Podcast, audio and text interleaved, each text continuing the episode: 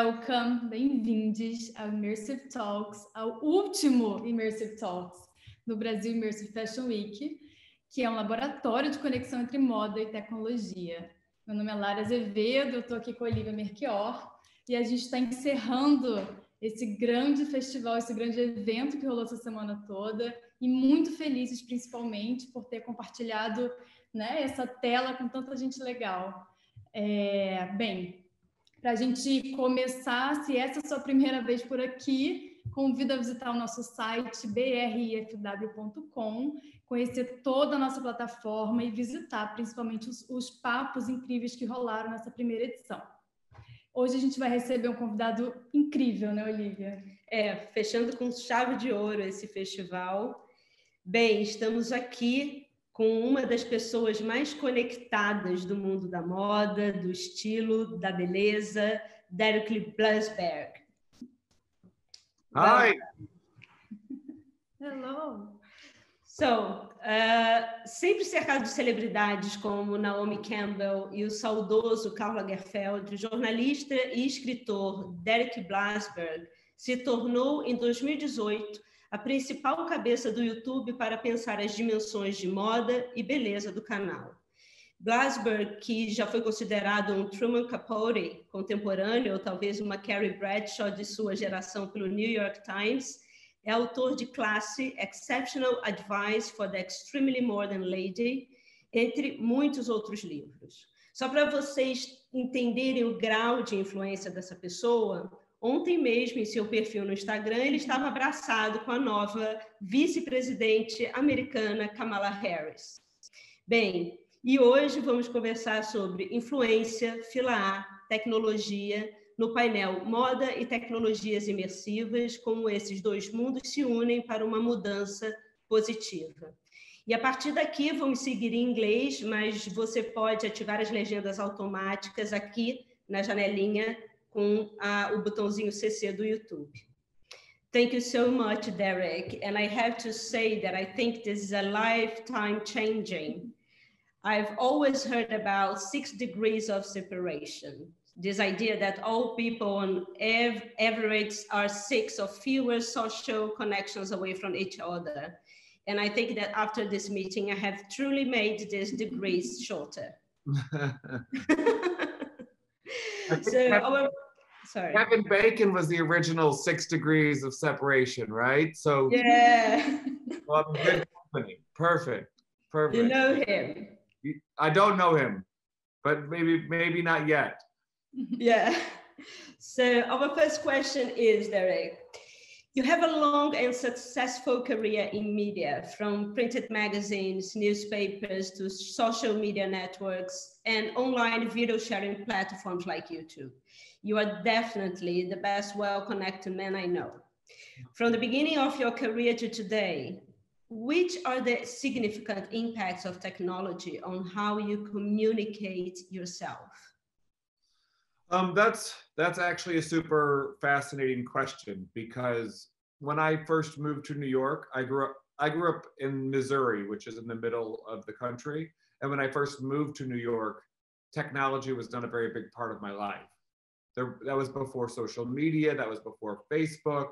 And so, as my career has uh, evolved in New York, so has social media. So when I moved to New York, I didn't have Facebook or Twitter. I really moved here knowing no one. And then slowly we saw a democratization of the entire fashion industry. And suddenly anyone with a point of view and the internet could chime in uh, about fashion shows, about trends, about models, about hairstylists, about makeup artists. And as we see now, 20 years after I moved to New York, um, social media is actually the most powerful uh, tool, I, I personally think, in the way that we consume fashion news. So uh, this sort of tech revolution in fashion, um, I'm happy that I can say that I'm a part of now in my job at YouTube. Um, and I think it's incredible to see so many uh, diverse voices on YouTube chiming in on the way we dress, the way we use makeup, um, you know, product reviews, hauls, day in the life, vlogging, YouTube has become a, a, incredible destination for all style and fashion content.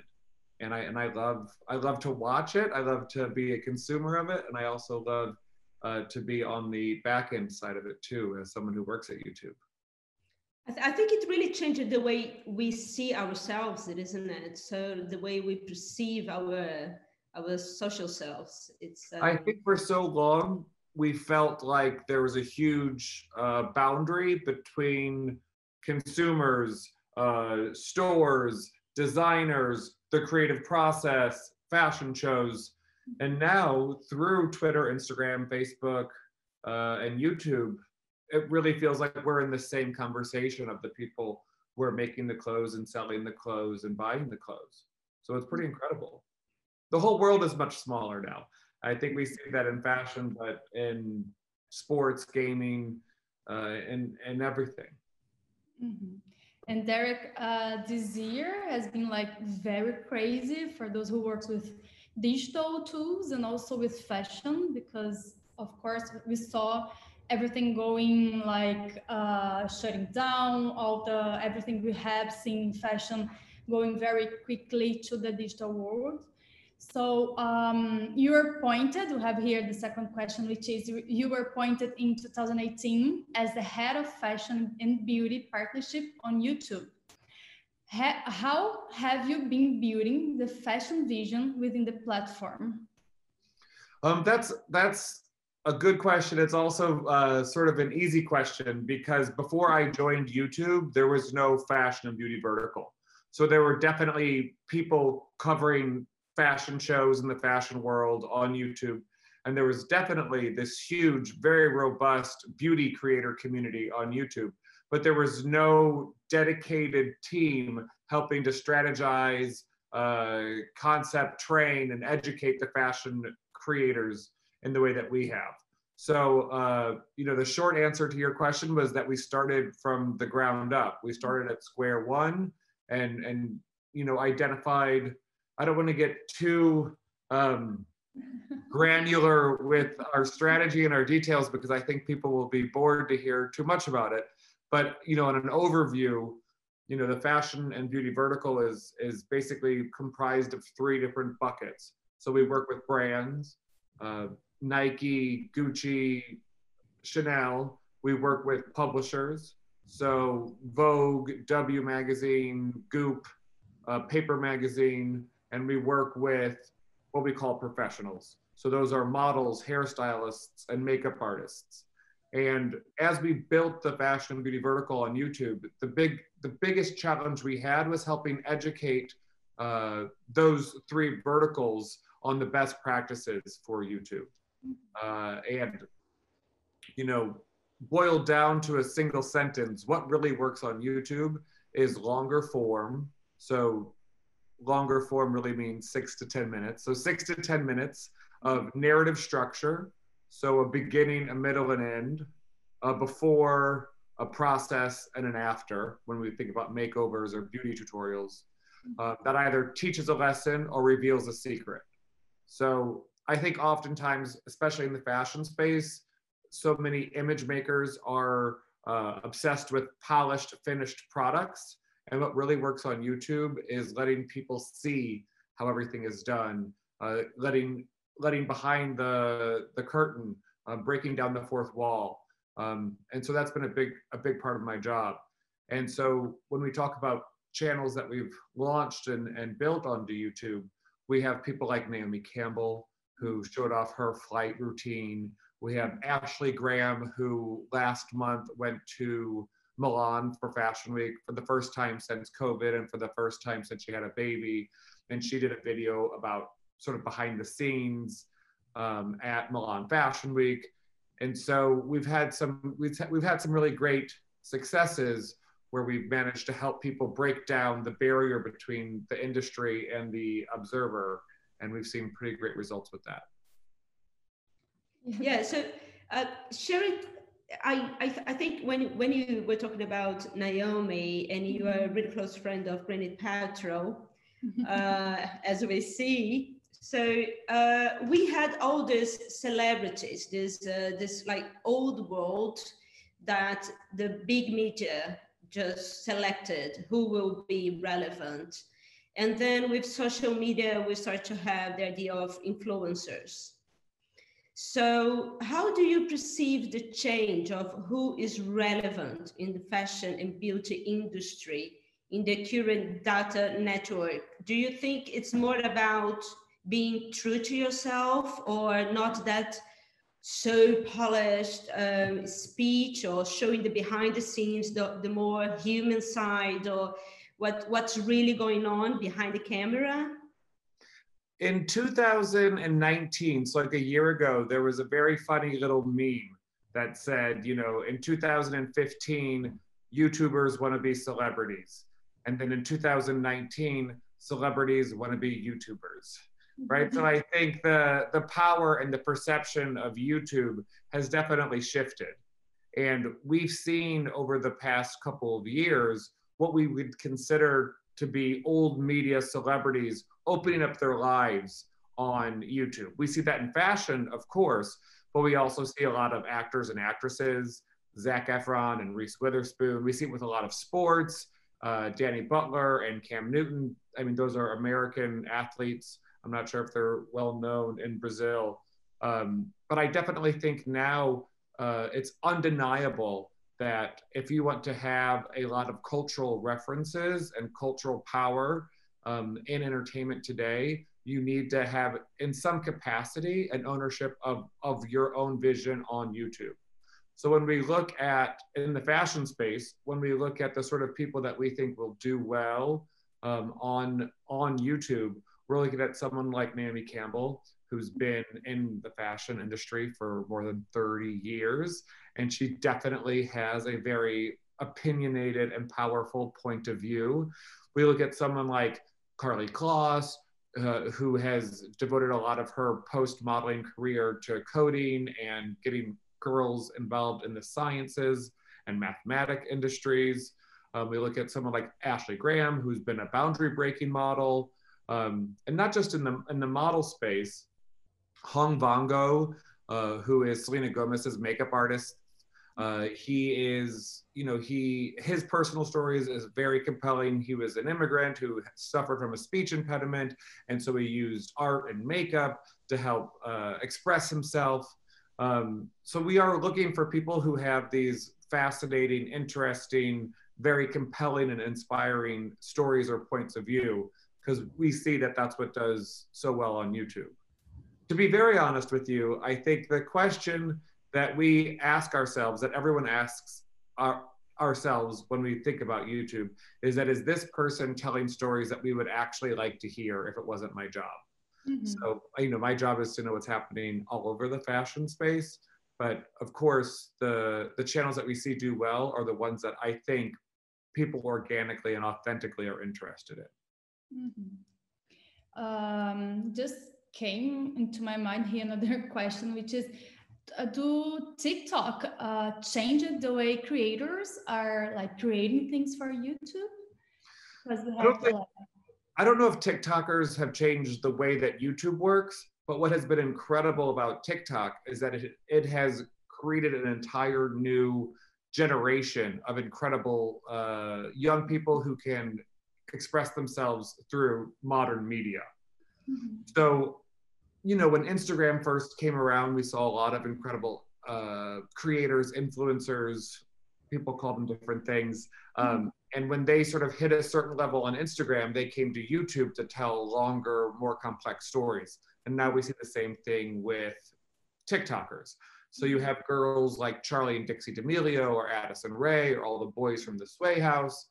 And those guys really suddenly became mm-hmm. super famous in the TikTok space, and now that they come to YouTube and they tell longer, um, different types of stories. So for someone like Charli D'Amelio, in February of this year, I took Charli to Milan for the Prada show, uh, mm-hmm. and she created a. She'd never been to Europe. She was Italian. She had never had pasta in Italy. So uh, all those sorts of stories she was able to tell in a YouTube video. Whereas, of course, um, in TikTok, the content is shorter. It's more, especially in the case of Charli, it's more dance inspired. So I love seeing this fresh new wave of people come through TikTok, and and of course we hope um, that when they have other ways to tell their stories, they consider YouTube as a place to tell them. Mm-hmm. No, very, very great. Uh, so, do you, like going back, going back to the fashion thing here, with the pandemic um, and the cancellation of physical fashion shows, YouTube uh, gained a massive awareness within like fashion weeks. Uh, how can this experience be amplified in the future? and How can we like go further?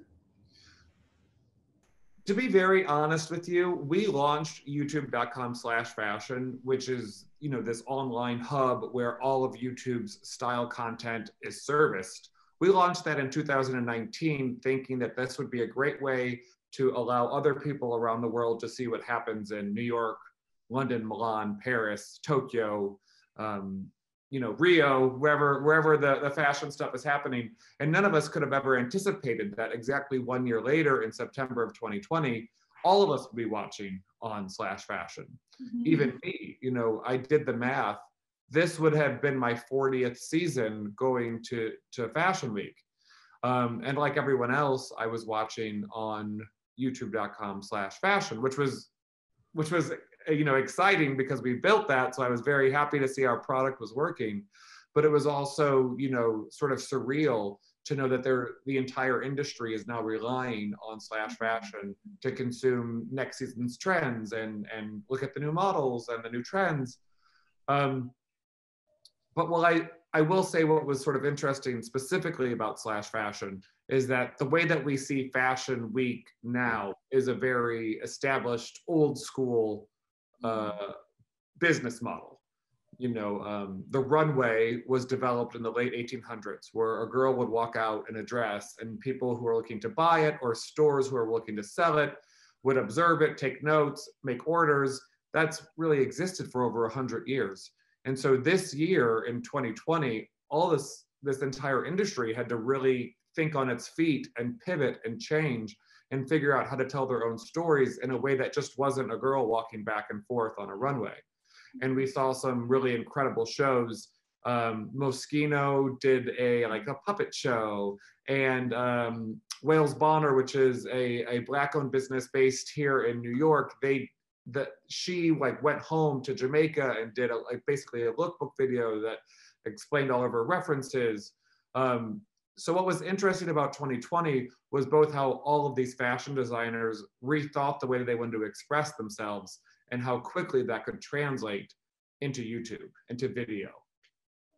Yeah, and to actually tell a story about the, the full concept of the collection until the show itself. Like and I think that we will see, and I think that we'll see, you know, if, I mean, I hope, I think we all hope soon things will go back to normal. We'll have a vaccine and, and we can travel again more freely.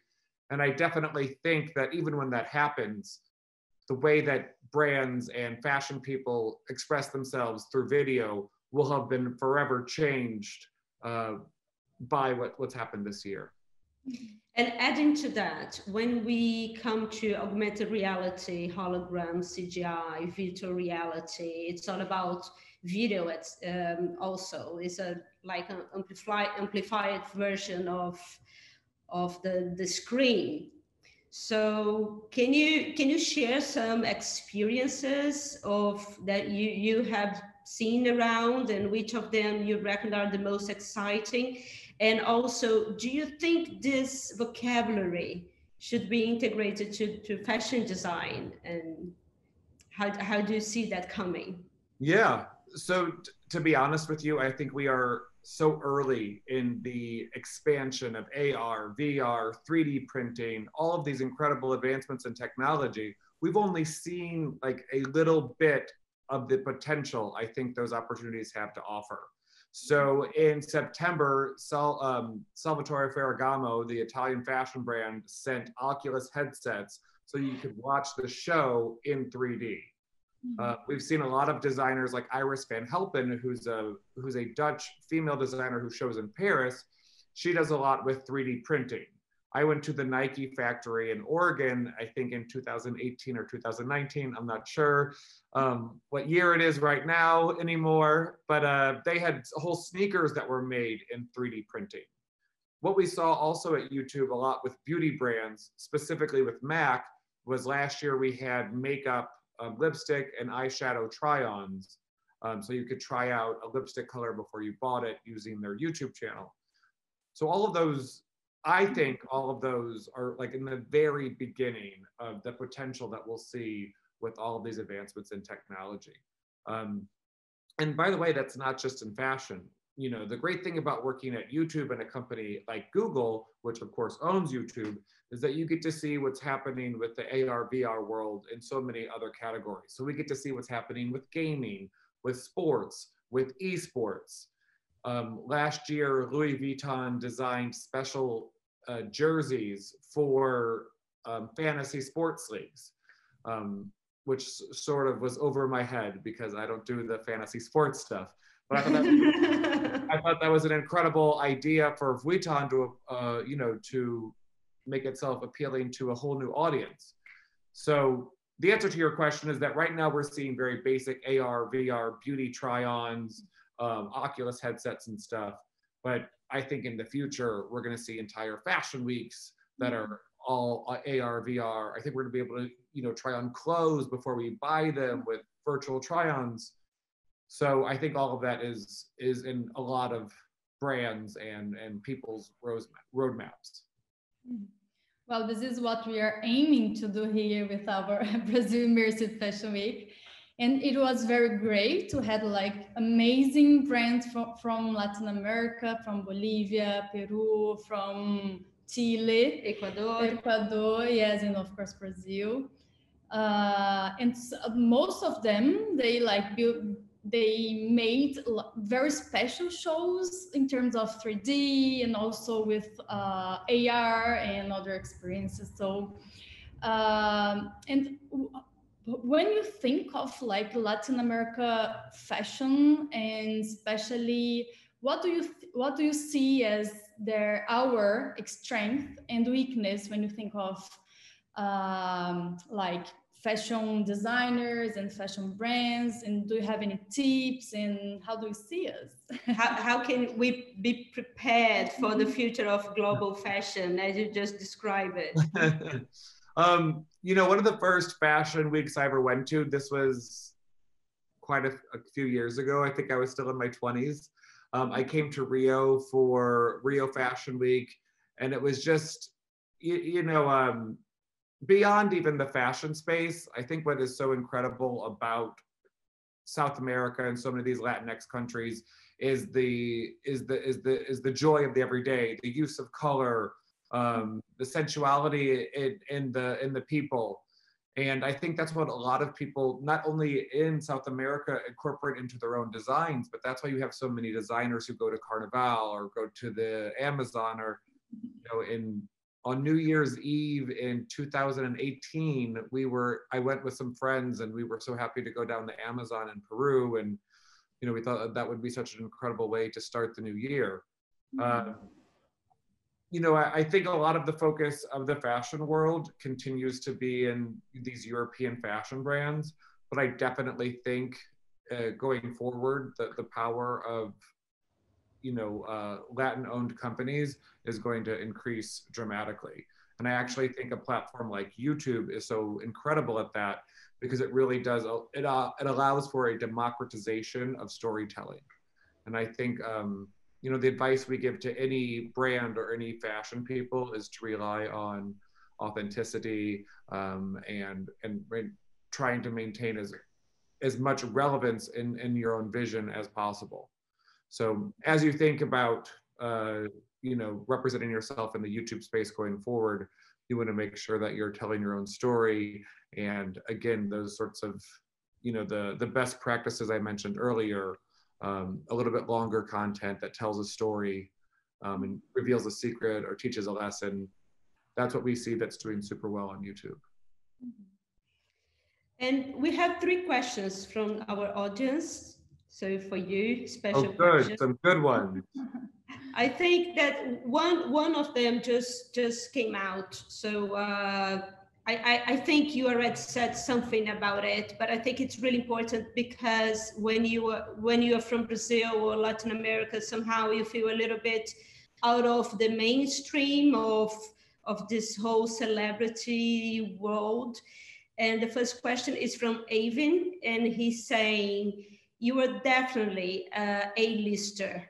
Uh, you are front row regular, we know that, in the fashion world. And you came from St. Louis, Missouri. So how did you get there? And I, I think it really comes uh, with with your previous answer when you said to be true to yourself. But you know, in a short way, how did you get there? Yeah, so I get I get asked that question a lot, like how do you start a career in fashion? And you know, uh, when I was a teenager, I didn't really even know what fashion was. I didn't know that it was this huge industry. I didn't know that there was as much money and focus and attention. I didn't know what a stylist was. I didn't know what an art director was. And so the first thing that I did when I moved to New York and I discovered this world is that I, and this is going to show you how old I am. I went to the library and I bought every book. You know, I, I when I would hear of a photographer um, in conversation, I would write it down and I would go to the library and research Richard Avedon, Irving Penn, you know, uh, Mario Testino. I wanted to know whatever. I just immersed myself in all the information of that culture. Um, and then I just interned everywhere. You know, I, I, I would have a real job and then I had these, you know, unpaid jobs and and I, you know, I never said no to anything. And I uh, I was much younger then, so you have a lot more energy and uh, ability to extend yourself. But yeah, when I when I started my career, I didn't even you know, I didn't know any of that. Nowadays, young people, they can Google who is Richard Avedon, they can Google who is Irving Penn. Um, but but my career in fashion started, I would say on, I was gonna say started on the ground floor, but I was like in the basement. I was even further below that. Um, so that to answer that question, really the best the best advice I can give, and I don't know if you know, there's no secret here, um, is I self i was self motivated i researched everything i could. I took any job um, and i just hustled the whole time. There was no secret i guess there was yes working hard mm-hmm. just yes a never ending ambition and desire to make it work so that, that's what yeah, we're doing. yeah fantastic uh, well, I think it's very uh, lead us to the next question, uh, which is um, YouTube is one of the most important channels for a generation of self-learning artists that are bringing new visuals and aesthetics to the creative industry, especially the fashion one. Uh, do YouTube have any specific project to empower this community and support a broader reach of their work? Excuse me, the broader reach of whose work? of the the creative artists because we see here that lots of like young artists uh, learns everything from YouTube. It's like it's YouTube are basically a new school for the digital yeah. artists, yeah. and we're just like uh, they are just wondering if YouTube having a specific project to this community who is like learning education project. Yes, education. yeah, any education project at YouTube. So I, I mean, I, I really only can speak with authority on the fashion projects that YouTube does, but you know, there's a whole team on health, there's a whole team on education, and there's of course uh, ongoing efforts to educate and create and foster and curate um, learning content for not only artists but plumbing, uh, automotive, um, you know, everything. So I can't really speak in my scope of work. I can't really speak to anything that's happening in the educational field, but I definitely know that, especially in the fashion space, um, mm-hmm. you know, instructional videos are doing super well. A good mm-hmm. example of that is early in early in the COVID crisis. Alexander McQueen, the London-based fashion brand, did a lot of uh, trainings on how to like smock a dress, how to dye fabric, how to do embroidery. And we saw that that content did very well um, in quarantine because people were excited to learn a new skill or find out how to make their favorite uh, clothes that they see in the stores. So there's definitely a robust education community. And a lot of the brands we work with are doing that. But of course, to your point, um, mm-hmm. there, there's a whole other teams focused on education content on YouTube too. And they can go online on YouTube and learn the whole story about Richard Avedon. Exactly. I still go on YouTube.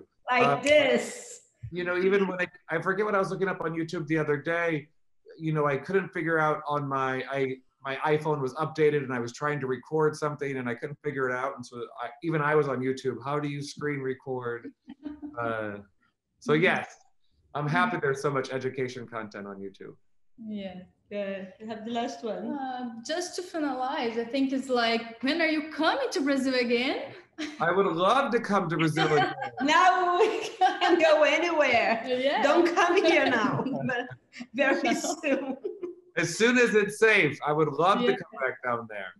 It's been years since I've been, you know, um, I was also in Rio just before the Olympics.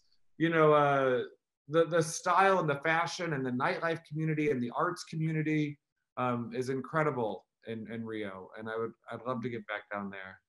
Before I worked at YouTube, I had a TV show called CNN Style, mm-hmm. and we did a whole episode around Rio, and it was one of my my favorite my favorite things to do down there. We met a lot of designers and. Mm-hmm um, I went hang gliding, so you definitely have a fan in, uh, in in South America in me. So I'll be back soon.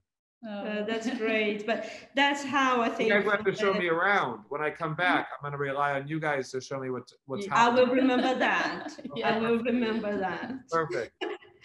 Perfect. But so I think it closed the our our chat tonight. And I think it says a lot about um, the first question that, that we started here, how technology can make a positive positive change in the world and technology it's what makes it, it possible now for us to be here mm-hmm. and to meet each other since we can not mm-hmm. travel anywhere mm-hmm. but uh, technology it can really bring a really positive change uh, we just need to be really aware about the content and what we are creating and uh, broadcasting out there always. But it's an right. amazing space for creative people. I think you're right. And I have to say that's the best part of my job is that I, I get to work not only with the most amazing uh, fashion designers, models, hairstylists, and makeup artists, but I help them tell their story through mm-hmm. video and with tech. And so I feel very fortunate to, to be able to do what I get to do. Mm-hmm. And leave it for next generations to learn about us. Exactly. Exactly. There you go. Okay. Thank you so much, Derek. Thank you so much for having me. Obrigado. Thank you. Tchau, obrigada. Um beijo. Bye, guys. Bye bye.